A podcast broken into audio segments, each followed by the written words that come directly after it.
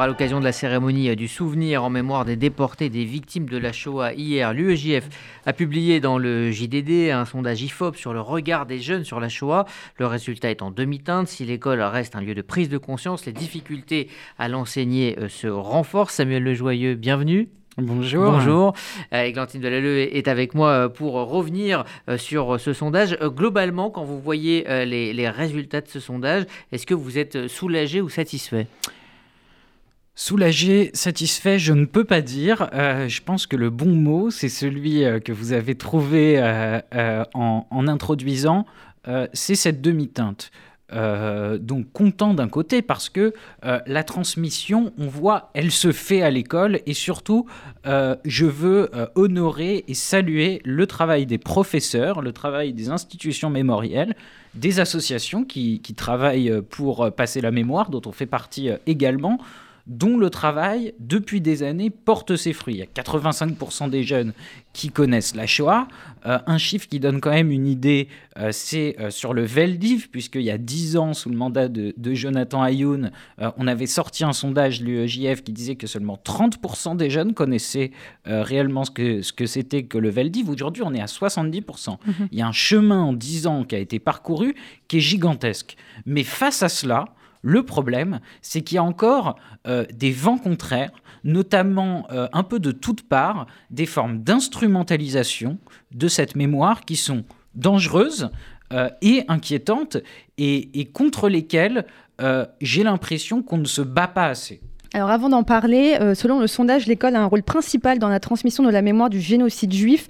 83% des jeunes considèrent l'école comme un moyen par lequel ils ont acquis des connaissances sur le génocide des juifs.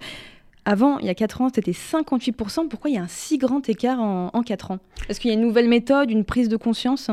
Ah, je pense que sur ce sujet, il y a une prise de conscience. Sur ce sujet spécifique de la transmission, euh, il y a des programmes qui sont renforcés, euh, il y a des formations, euh, il, y a, une vraie politique de formation des professeurs, des, des, projets qui sont faits avec les élèves. Je crois que ce discours qu'on a beaucoup porté un peu tout le temps, un peu partout, euh, de, euh, de l'idée qu'on était la génération, soit celle de l'oubli, parce qu'on va plus avoir quand même, on est dans cette dynamique où on doit se préparer à pouvoir transmettre la Shoah sans les témoins directs, sans ces témoignages mhm. euh, des rescapés de la Shoah. Donc je crois que ça, sur ce point spécifique, il a été bien compris.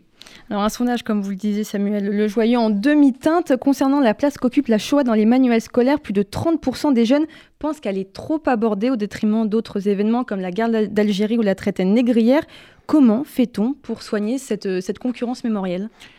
Bah déjà, on se, déjà, on la reconnaît. Euh, je crois que c'est important. Euh, parce que, alors oui, c'est de la concurrence mémorielle, euh, c'est aussi beaucoup instrumentalisé politiquement, je crois, parce que euh, le chiffre, il explose chez une catégorie de la population, c'est les sympathisants de la France insoumise. Mm-hmm. je crois qu'il y a déjà des, des politiques qui devraient un peu euh, faire attention à leurs paroles. Quand on voit voilà, la, France, bah, la France insoumise, et je pense à Jean-Luc Mélenchon évidemment quand je, pense, euh, quand je parle de ce sujet spécifiquement, en agitant tout le temps euh, le chiffon de la guerre d'Algérie, quand on parle de la Shoah, d'Israël aussi, parce qu'il y a un autre chiffre un peu dans, cette même veine, je ne sais pas si vous alliez après me poser la question, mais j'en parle maintenant, 56% des jeunes qui pensent qu'Israël euh, instrumentalise la Shoah, utilise la Shoah pour justifier sa politique. Et ça, clairement, on voit que ça vient des discours politiques. Donc ça, c'est l'extrême gauche. Euh, et l'extrême droite, évidemment, c'est la question de la réhabilitation euh, de Pétain et du régime de Vichy. Voilà. alors, il n'y a que, on a envie de dire, que 17% qui sont d'accord avec la phrase de, de, de Zemmour. Justement, on va en parler, on va en parler après. C'est un grand classique des thèses révisionnistes, négationnistes, de dire que le peuple juif a utilisé la Shoah pour euh, créer euh, euh, l'État d'Israël. Alors si on connaît l'histoire, l'histoire du sionisme qui a, démarré à la, fin du, 19e siècle, on, sait bien évidemment que l'histoire est, bien différente. D'où viennent ces, thèses? Est-ce que ce sont les réseaux sociaux qui leur donnent un, nouveau souffle? Et puis surtout, comment les combattre? Comment expliquer l'histoire du sionisme? Alors, déjà les réseaux sociaux, parce que vous prononcez le mot, il y a un vrai sujet, et ça, sort, ça ressort aussi du sondage, il y a un vrai sujet, 30% des gens qui ont entendu ou vu des contenus révisionnistes ou négationnistes sur les réseaux sociaux. Donc on voit qu'aujourd'hui les réseaux sociaux, non seulement c'est pas un lieu d'apprentissage et d'information, mais c'est un lieu qui va à l'encontre de l'enseignement de la Shoah. Donc ça faut être très clair là-dessus déjà. Et autant les profs font leur travail, autant les gars. Il va falloir réinvestir? Déjà, déjà il va falloir. Non, c'est pas peine perdue. Moi, je pense qu'effectivement, c'est maintenant assez clair au vu de, la durée euh, de, tout le combat qu'on porte sur les réseaux sociaux. Euh, clairement, les réseaux, les, grandes plateformes veulent pas euh, modérer ce genre de contenu. on va les y obliger, c'est ce qu'on fait avec nos procédures en justice, et je pense que ces chiffres confirment que c'est la bonne méthode. Mais donc sur Israël spécifiquement, parce que c'est intéressant, intéressant aussi, ce genre de phrase, je pense qu'il ne faut pas hésiter à la qualifier de complotisme. C'est déjà un pas. C'est pas ambigu, c'est pas compliqué, c'est du complotisme. Euh, non, Israël n'est pas un État qui est fondé, dont la légitimité est fondée euh, comme une sorte euh, de réparation de la Shoah. Herzl le sionisme. Avant, il y a eu la déclaration Balfour avant, c'est pas une réparation de la Shoah comme si ça n'avait aucune autre légitimité, que c'était une sorte de cadeau comme ça euh, euh, d'os qu'on allait donner à ronger aux juifs. De dire ça, c'est du complotisme et effectivement, il y a un énorme travail de pédagogie à faire sur le mot sionisme, euh, sur le mot Israël, qui sont devenus des insultes, ça on le retrouve dans les facs. on donne, on dit le mot sioniste, c'est une déferlante. Beaucoup des affaires de harcèlement antisémite qu'on a à l'UEJF, ça vient de là, ça vient de quelqu'un qui a un moment s'est levé, a défendu Israël, euh, et tout d'un coup, toute sa promo euh, est venue... Euh, est lui tomber dessus. Donc c'est un des vrais fondements de l'antisémitisme. Et oui, il y, a à la il y a du travail de pédagogie à faire et du travail de qualification. Il faut arrêter d'avoir peur de qualifier ça de complotisme. Mais comment on lutte contre le négationnisme 2.0 aujourd'hui sur, sur les réseaux sociaux? Concrètement, on voit, moi je vois des vidéos sur TikTok, mhm. on voit des, des, vidéos ou même des articles sur d'autres sites euh, révisionnistes. Comment on fait aujourd'hui pour lutter contre ces, contre ces contenus? Déjà, c'est pas à nous de le faire. C'est pas à nous de le faire. Euh, euh, on avait cette formule à l'époque où on a fait, encore une fois, Jonathan Ayoun, à l'époque où on a fait le, le, le, le, procès euh, le premier procès contre, contre Twitter, en 2012, mm-hmm. il y avait cette, cette expression qu'on n'a pas vocation à être les poubelles du net.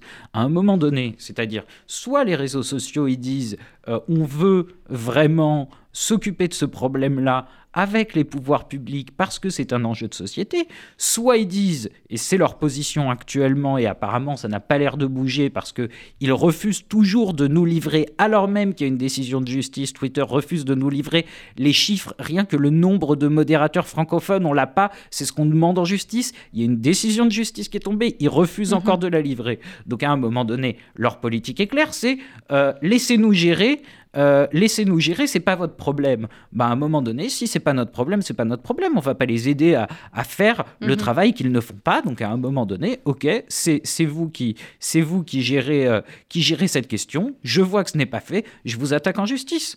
Un point, c'est tout. Donc je, crois que, que là-dessus, il faut être clair.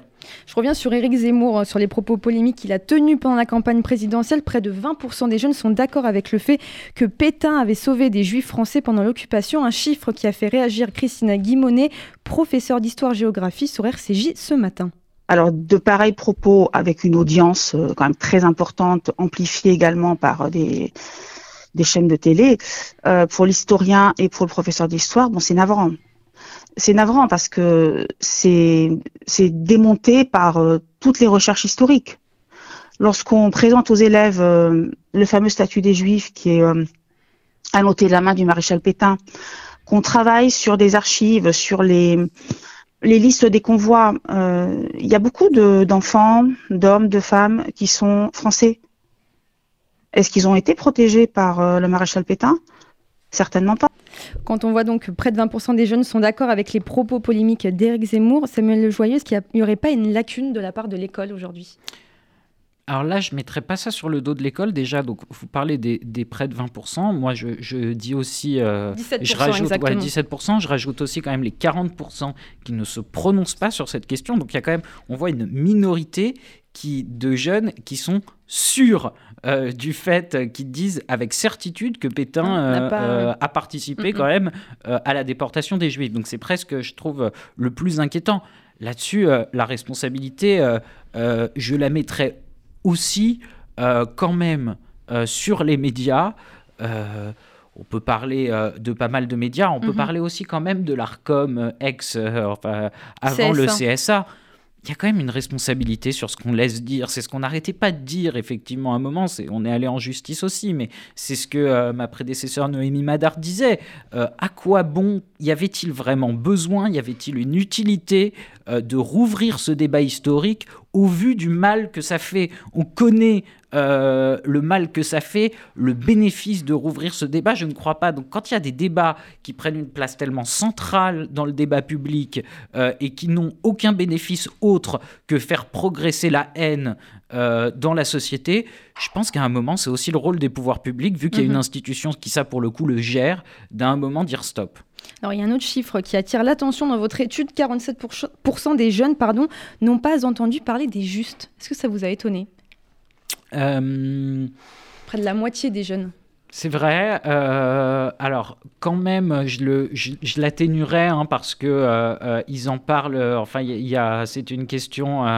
Il y avait une question ils le, ils le, disent quand même quand on leur demande la définition effectivement, il y a, y a, à progresser, euh, il y a à progresser là-dessus. Hein. Il y a toujours, et, c'est ça qui, qui, est bien, on peut dire à la fois qu'il y, y, a du positif de façon générale dans l'apprentissage, sans doute des choses à revoir, et, et on l'a évidemment transmis euh, aux autorités, euh, au ministère de l'Éducation nationale, mhm. notamment en sondage.